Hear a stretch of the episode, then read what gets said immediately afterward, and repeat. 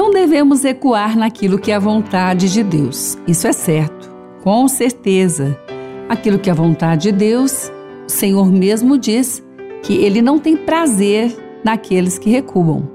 Porque a vontade de Deus ela é boa, perfeita, agradável, ela tem um caminho para que possamos percorrê-la. Agora, dizer que não devemos recuar nunca já não é a realidade que podemos observar. Porque de vez em quando é preciso recuar. Na vontade de Deus? Não, jamais. Não na vontade de Deus. Mas recuar quando percebemos que o passo que está sendo tomado não está conforme aquilo que é a vontade de Deus. Isso quer dizer que já saímos daquele caminho. Então, é preciso recuar para acertar o passo. E aí então, acelerar de vez na vontade de Deus. É preciso sim, porque para poder prosseguir, para poder realmente ter algo que vai ser acrescentado, há momentos que precisamos recuar para não continuar no caminho contrário àquilo que é próspero, aquilo que é bom.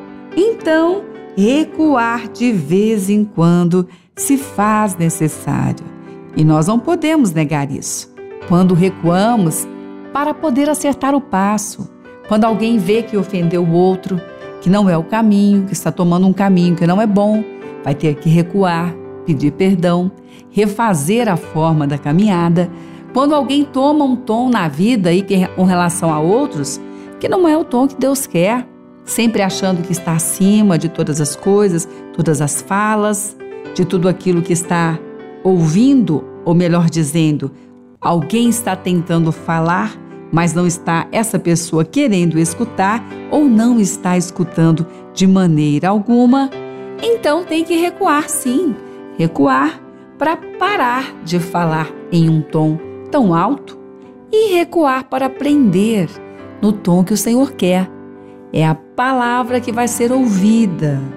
Bom, então, na vida, recuar de vez em quando se faz necessário recuar para repensar alguns conceitos, porque já está se andando naquele caminho, segundo um conceito, todos nós andamos segundo conceitos que nós temos. Todos nós temos a nossa base teórica. Todos nós temos algo que nos impulsiona conforme aquilo que estamos achando que devemos fazer ou não.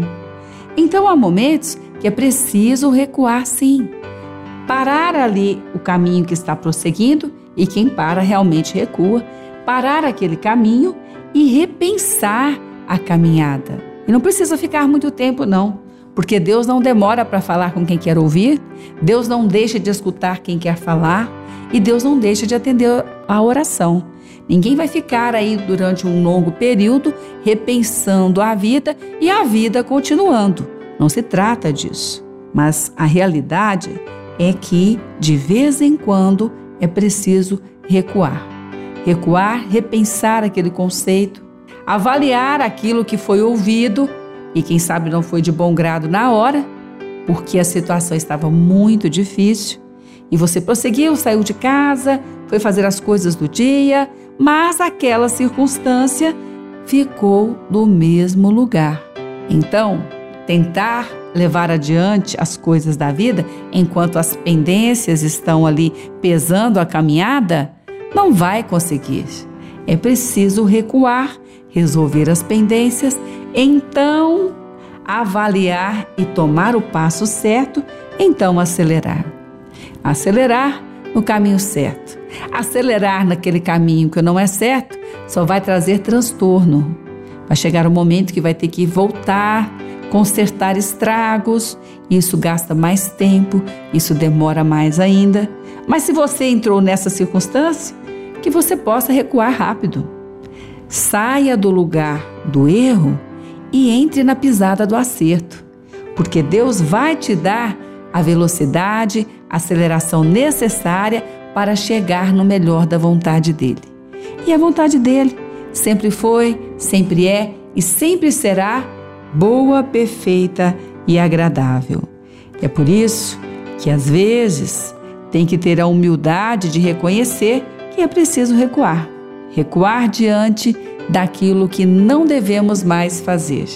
Deixar para lá, deixar de lado, retomar um caminho debaixo da palavra de Deus, da pisada que Deus quer, então acelerar com segurança na vontade dele.